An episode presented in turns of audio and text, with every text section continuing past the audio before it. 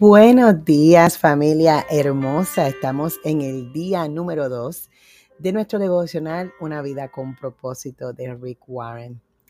Hoy estudiaremos No eres un accidente. Soy tu creador. Te cuidé aún antes de que nacieras, dice Isaías 44.2. Dios no juega los dados, escribió Albert Einstein. No eres un accidente. Tu nacimiento no fue un error infortunio. Tu vida no es una casualidad de la naturaleza. Tus padres no te planificaron, Dios lo hizo. A Él no le sorprendió tu nacimiento, es más, lo estaba esperando. Mucho antes de que fueras concebido por tus papás, fuiste diseñado en la mente de Dios. Él pensó en ti primero no es a causa del destino, ni la casualidad, ni la suerte, ni tampoco es una coincidencia de que en este mismo momento estés respirando. Tienes vida porque Dios quiso crearte. La Biblia dice, el Señor cumplirá en mí su propósito. Dios diseñó cada característica de tu cuerpo. Eligió tu raza, a propósito, el color de tu piel, tu cabello y cualquier otro detalle. Hizo tu cuerpo a la medida tal y como Él lo quería también dispuso todos los talentos naturales que posees y la singularidad de tu personalidad. La Biblia dice, me conoces por dentro y por fuera. Conoces cada uno de mis huesos. Sabes cómo fui hecho. Parte por parte fui esculpido. Puesto que Dios te hizo con un propósito, también decidió cuándo ibas a nacer y cuánto te has de vivir. Él pensó de antemano en tus días, en los días de tu vida, escogió tu momento exacto de nacer y de morir. La Biblia afirma, tú, tú viste cuando mi cuerpo fue cobrando forma en las profundidades de la tierra, aún cuánto tiempo viviría. Lo sabías y lo habías anotado en tu libro. Dios planificó también tu lugar de nacimiento y dónde vivirías para su propósito. Tu raza y nacionalidad no son accidentes, Dios no dejó nada al azar, lo planificó para su propósito. La Biblia dice, de un solo hombre hizo él todas las naciones, para que vivan en toda la tierra, y les ha enseñado el tiempo y el lugar en que debes vivir. Nada en tu vida es arbitrario, todo tiene un propósito. Aún más impresionante es el hecho de que Dios ha decidido cómo nacerías.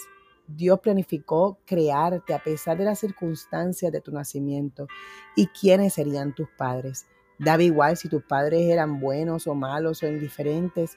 Él sabía que esas dos personas poseían la hechura genética exacta, necesaria para mandar a hacerte a ti a la medida tal y como él pensaba. Ellos tenían el ADN que Dios quería para crearte. Aunque hayan padres ilegítimos, no hay hijos ilegítimos. Muchos hijos no son planificados por sus padres, sino por Dios. El propósito divino tuvo en cuenta el fallo humano, inclusive el pecado. Dios nunca hace nada por casualidad, ni tampoco comete errores. Él tiene un propósito para cada cosa que crea. Todo animal, planta, fue pensado por Dios. Incluso cada persona fue creada con un propósito en mente. El motivo de Dios para crearte fue su amor.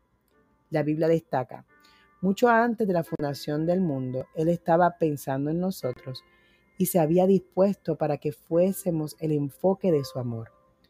Dios pensó en ti antes de crear el mundo. En efecto, por eso mismo lo creó creó el medio ambiente en este planeta para que pudiéramos vivir en él. Somos el centro de su amor y lo más valioso de todo lo creado. La Biblia dice, por su propia voluntad nos hizo nacer mediante la palabra de verdad, para que fuésemos como los primeros y los mejores frutos de su creación. Así es Dios.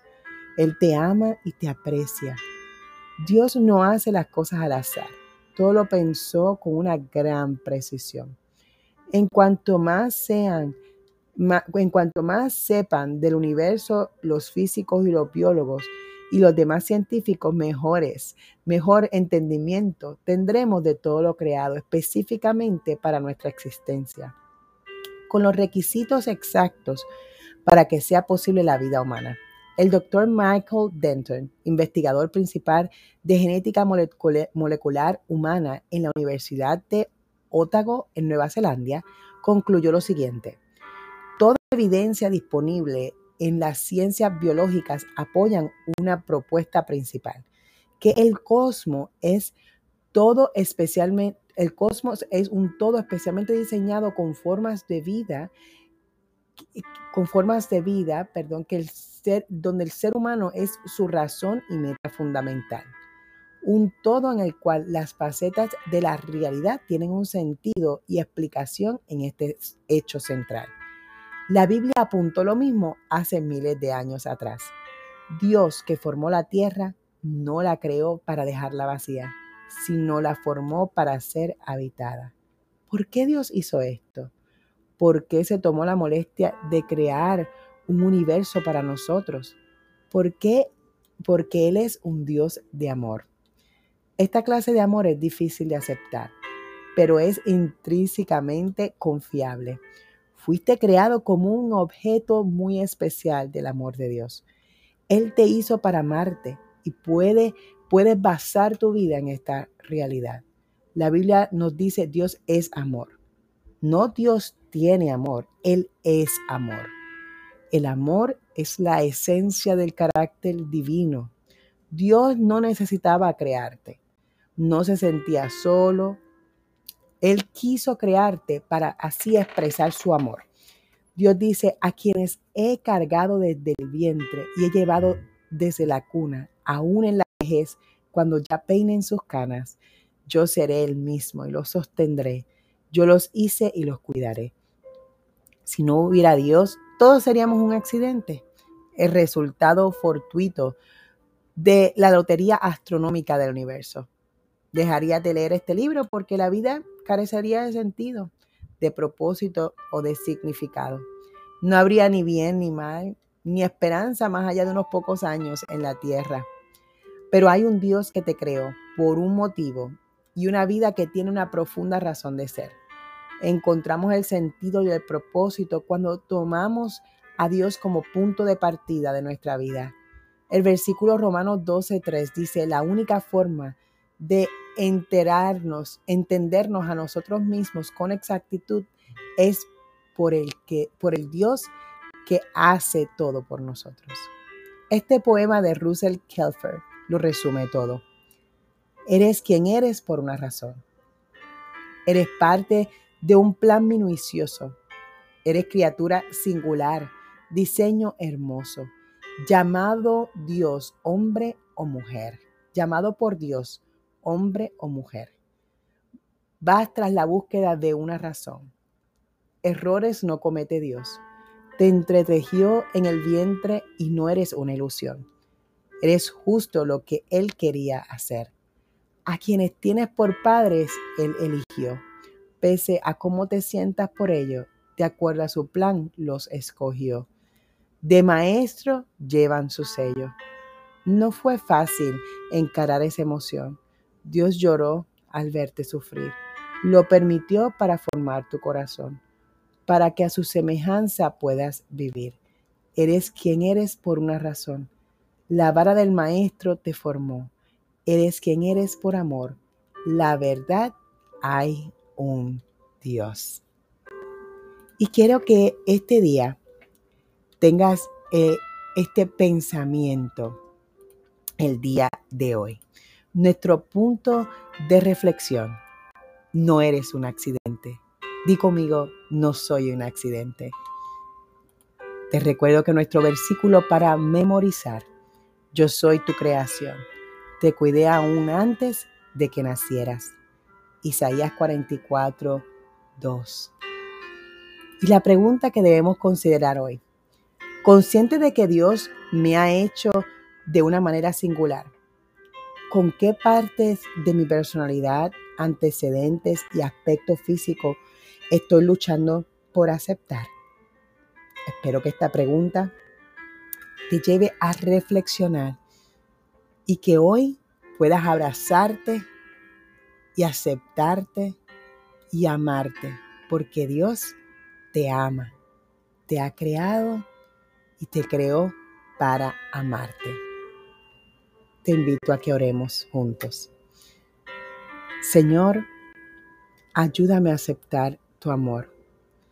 Ayúdame a recibir el amor que tienes por mí, un amor perfecto, un amor que me acepta tal y como soy, un amor que busca afirmarme, un amor que busca afirmar mis pasos y acompañarme, quitar los vacíos y las soledades que hay en nuestros corazones.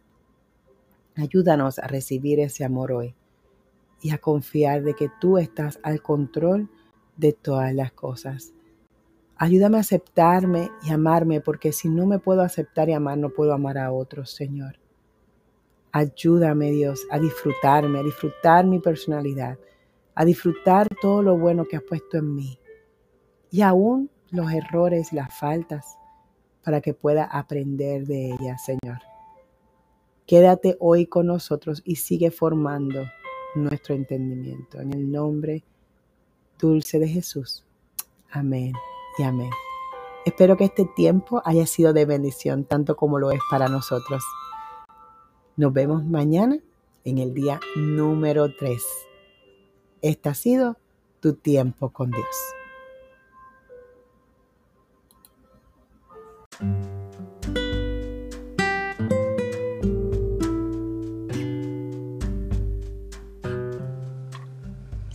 Gracias por tener tu devocional diario con nosotros. Te invitamos a compartir este devocional con otros y a contactarnos a través de las redes sociales Cuerdas de Amor o Love Strings.